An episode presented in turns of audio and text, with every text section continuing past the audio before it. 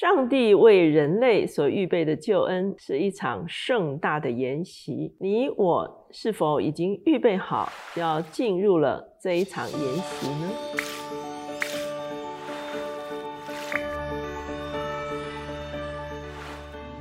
大家好，我是乔美伦老师。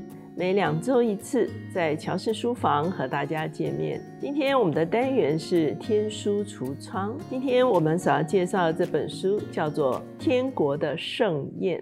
这本书的作者是毕德生，他是非常知名的基督徒作家。他自己曾经是约翰霍普斯金大学的散主语言的硕士，之后呢，他也得了好几个荣誉博士。他同时也是马里兰州。的长老教会的创会的牧师，他在那个教会服侍了二十九年。一九九八年的时候，他到加拿大维珍神学院担任灵修神学的教授。二零一八年的时候，在这边过世。他一共有三十几本书，包括《复活的操练》《天国的语言》《牧者的翱翔》《拥抱神的话》《耶稣爱你这么多》。和天天与耶稣一起祷告，那这些书呢，其实已经是啊翻成中文了，而且广为人知。这本书的英文名字其实就是《哈雷路亚的筵席》。为什么呢？因为作者引用了启示录十九章，那是一场哈雷路亚的大合唱，哈雷路亚不断的重复出现，而哈雷路亚之后就引出了一场。筵席。那事实上，我们知道启示录的哈雷路亚大合唱其实是源自于诗篇。诗篇从这个一百四十六到一百五十哈，最后的五篇就是所谓哈雷路亚大合唱。因为呢，诗篇一百四十六篇的第一节和最后一节都是哈雷路亚，好，一四七、一四八、一四九、一五零都是哈。那作者引用启示录十九章哈雷路亚大合唱之后，所引出的就是一场盛宴。我们来看一下这段经文，《启示录》十九章第六节说：“我听见好像群众的声音、众水的声音、大雷的声音，说：哈利路亚！因为主我们的神全能者作王了，我们要欢喜快乐，将荣耀归给他。因为羔羊婚娶的时候到了，心腹也自己预备好了。”就蒙恩得穿光明洁白的细麻衣，这细麻衣就是圣徒所行的义。天使吩咐我说：“你要写上，凡被请赴羔羊之婚宴的，有福了。”又对我说：“这是神真实的话。”这个是启示录十九章，他描述在最后的时候有一场盛大的筵席，是羔羊的婚宴。那人们都要穿上白衣来预备自己进入。这一场筵席哈，我们知道古代要进入筵席是要穿特定的礼服哈，才能够进入筵席。所以在进入筵席之前呢，是需要有一个赴宴的预备。所以呢，这本书就用了启示录前面的几段经文，特别是约翰写给七间教会的书信，来讲到走进筵席其实是一个预备的过程，一个预备的道路。而他自己说。耶稣他走向这一场筵席，他的过程其实就是他走向十字架的过程。所以呢，我们看见从启示录第二章、第三章，这个使徒约翰他就写信给七间教会哈，而这七间教会。的书信的后面都会说，圣灵向教会所说的话，众教会所说的话，凡有耳的都应当听。所以呢，这七封书信不只是写给七间教会，它也是写给世界上所有的教会的书信。那接下去呢，他就开始进入到每一个书信的一个引导的里面。首先，他介绍这七封书信其实是使徒约翰。在拔摩岛的时候所写的一封书信，我们都知道，在使徒约翰最末期的时候，罗马帝国开始非常严苛的逼迫初代的教会，以至于把他们的领袖使徒约翰抓到拔摩岛，其实是一种监禁的一个方式。而使徒约翰他在拔摩岛在主日的时候，他就看见异象，他看见荣耀的基督。而这位荣耀的基督对七间教会发出了不同的信息，哈，这个就是我们看见所谓的启示录的七封书信。那这个书信其实它会有一个框架，这个框架呢，在每一封书信前面都会形容耶稣是一位怎么样荣耀的耶稣，然后就会告诉这个教会，我知道你做的好的是什么，你出问题的是什么，然后呢，你如果不悔改的话会怎么样？如果你仍然走在信仰的里面，那你就会得着回报哈，就会有不同的谈到上帝会赐给他们的一个回报。最后就会说，圣灵像众教会所说的话，凡而有的就应当听。这是整个七封书信的一个格式哈。所以呢，我们看见第一封书信呢，其实它是写给以佛所教会的。我们知道以佛所教会在这个亚细亚期间教会中间其实是为首的，也就是说，从历史的角度，它很可能是当地教会的一个根基。所以呢。这封书信说：“那右手拿着七星，在七个金灯台中间行走的，说：我知道你的行为，劳碌忍耐，也知道你不能容忍恶人。你也曾试验那自称为使徒却不是使徒的，看出他们是假的来。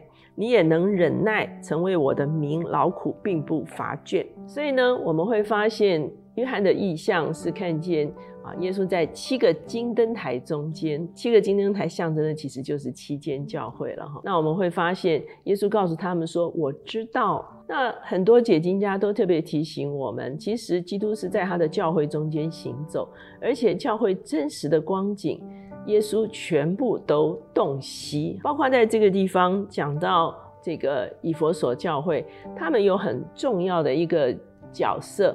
就是能够去鉴别什么是异端，哈，所以呢，以佛所教会可以说是一个非常忠于信仰的、捍卫信仰的一个教会。可是接着说，然而有一件事我要责备你，就是你把起初的爱心离弃了，哈。在以佛所有一个所谓的尼哥拉党，哈，那所谓的尼哥拉党，其实它用的是一个概念，哈，尼哥拉的意思其实是压制，哈，是制服的这个意思。很多的学者都认为这是一种妥协主义。哈，哥林多前书十三章第一节就说：“我若能说万人的方言，并天使的话语，却没有爱，我就成了明的罗，想的把一般。吾若有先知讲道之能，也明白各样的奥秘、各样的知识，而且有全备的信，叫我能够移山，却没有爱，我就算不得什么。”哈，我们看见保罗在谈。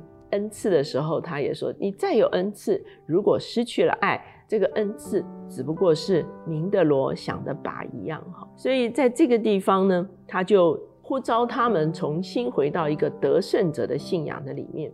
而他们如果是得胜者的话，圣经说：“我必将神乐园中生命树的果子。”赐给他吃，所以我们这本书的作者特别就说，当人回到爱的里面的时候，其实就已经是一个重返伊甸的一个经验了。接下去呢，第二封书信是写给士美拿教会的书信。那作者特别提到，他在美国开车的时候，他常常会经过一个城镇。这个城镇就叫士美拿，他每次开车经过，他就觉得很有趣哈，因为就是用圣经的士美拿作为他们城镇的名称。而这个教会呢，有一间教会叫做坡吕甲。那坡吕甲是谁？坡吕甲其实是啊主后这个六十九到一百五十五年哈，也就是非常初代教会的一个领袖哈。坡吕甲在他最后的。即将殉道的时候，他说了一段话，非常知名。他说：“基督是主，我已经服侍他八十六年了，他从未亏负我。”最后呢，我们知道破吕贾后来就被火烧死殉道。那耶稣在给施美拿教会的时候。他说：“我知道你的患难，你的贫穷，你却是富足的。”这位作者讨论一个问题：哈，究竟我们在世上是贫穷或者是富足，以及我们在上帝的眼中是贫穷或富足？看起来是美拿的教会在世上是贫穷的，可是他们在基督的面前，他们却是富足的。在经文的最后说：“你勿要至死忠心，我就赐给你那生命的。”冠冕，所以我们会看见一个坚持信仰、付上代价的教会或者是人呢？我们会看见耶稣所给他的回报就是生命的冠冕，不但得生命，而且得冠冕。第三封书信呢，是写给别加摩教会的。那别加摩教会呢，书信一开始呢，讲到基督是有两刃利剑的。我们知道，在新约希伯来书第四章十二节讲到，神的道是活泼的，是有功效的，比一切两刃的剑更快。甚至魂与灵、骨节与骨髓都能刺入破开，连心中的思念和主意都能辨明。神的话好像是一把两刃的利剑，它刺入的时候，就把很多隐藏的意念都能够显明出来。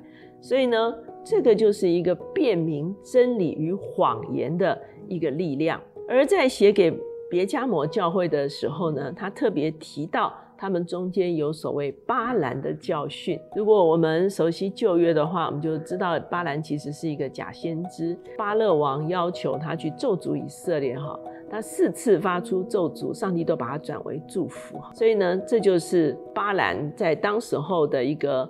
记载，而巴兰后来设下诡计，就让以色列人吃拜偶像的东西，而且行淫乱，哈，祭拜这个偶像。所以呢，我们会发现这个地方所谓的巴兰教训，其实就是一个真理与谎言的一个混杂。所以呢，你会发现这个只有神的真理能够将虚伪的跟真理来做一个辨明。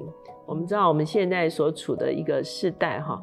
也是一个假新闻、假消息，哈，很多真实的事情可能掺水，哈，其实它就会变成是啊虚假的事情。我们究竟在这个时代怎么去辨明真理和谎言、虚假和真实？其实呢，需要有神的话语的那一个辨明的力量，才能够把这些混淆把它辨明。那在结束的时候呢，这个书信说得胜的。神要把隐藏的玛纳赐给他。我们知道玛纳其实象征的就是生命的粮食，也象征的是神的话语哈。所以呢，你会发现得胜者可以得到玛纳，不但得到玛纳，而且可以得到一块白石。很多的学者也讨论。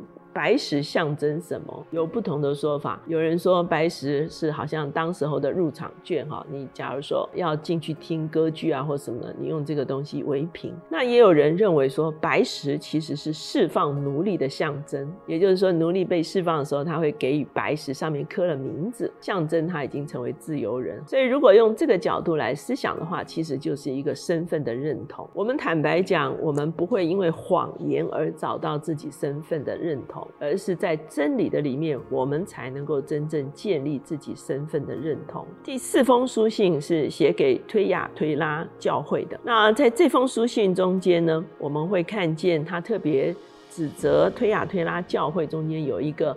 假先知是一个女性的假先知，叫做耶喜别。那当然，这是一个象征的说法。耶喜别其实是一个旧约的人物，她是亚哈王的妻子哈，而且她也是把巴利的崇拜引进以色列的一个可以说是异教的一个倡导者。而且呢，耶喜别会做很多诡诈的事情，比方说他用诡计。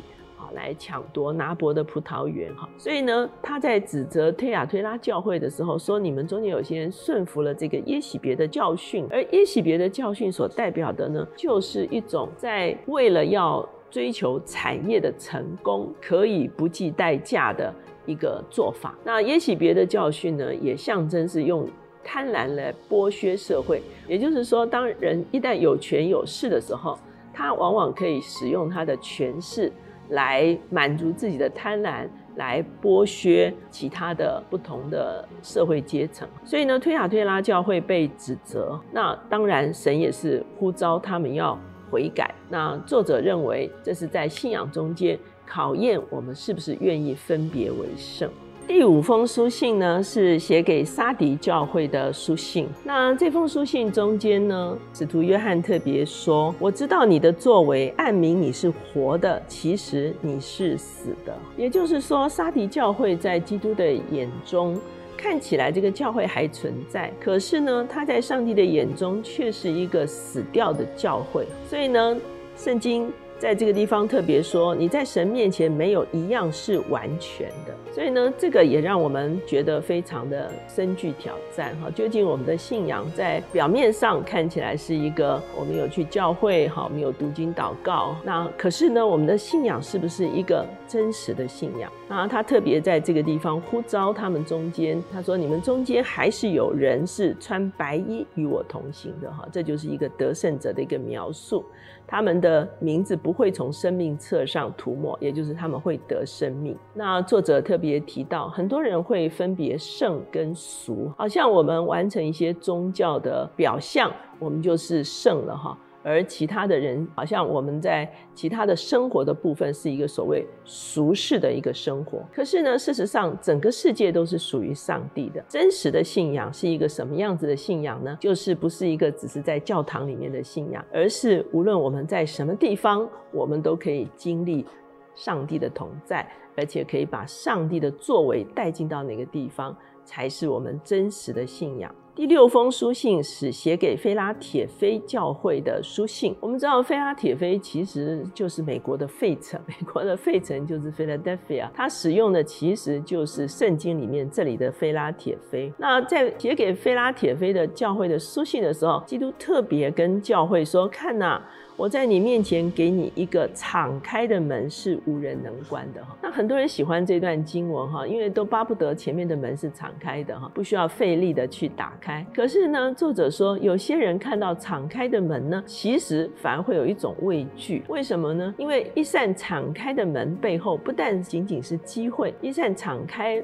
的门。背后很可能是下一个挑战，所以作者反而在这个地方说，一个敞开的门其实是呼召我们踏出我们的舒适圈。那是不是每个人都愿意踏出舒适圈来迎接挑战呢？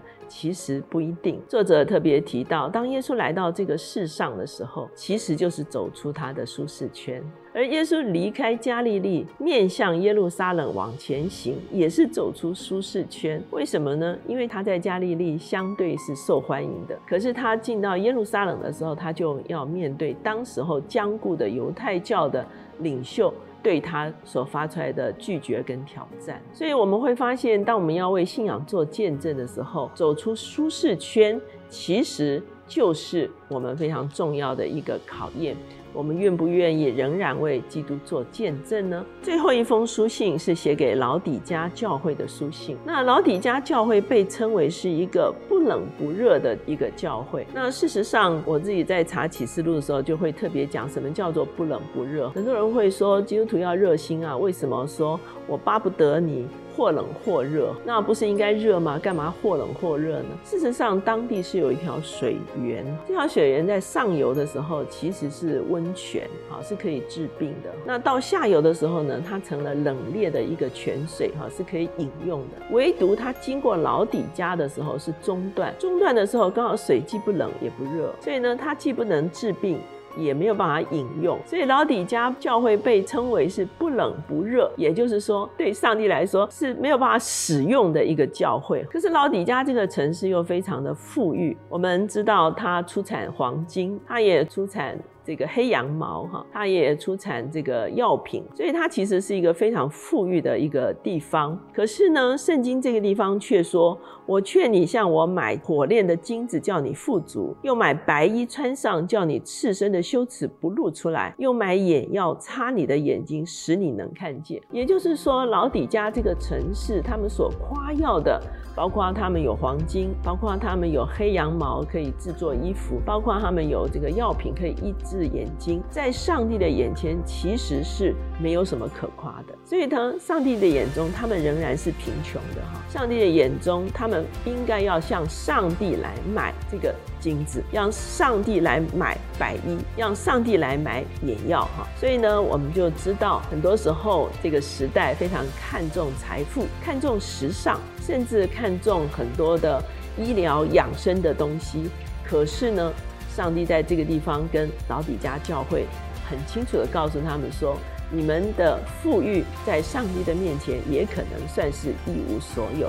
你们真正需要的是上帝所提供的富足。那老底家的得胜者，他们可以得着什么呢？基督在这个地方说：“看呐，我站在门外叩门，若有听见我声音就开门的，我要进到他那里去，我与他，他与我一同坐席。”我们知道，在圣经文化中间，一同坐席是一个非常重要的关系，它是一个盟约，它是一个分享，它是一个好像彼此完全敞开的一个关系。所以，这个一同坐席，其实作者又导引回到启示录十九章的那一场天上的一个婚宴。所以，我们会看见走向筵席是一个。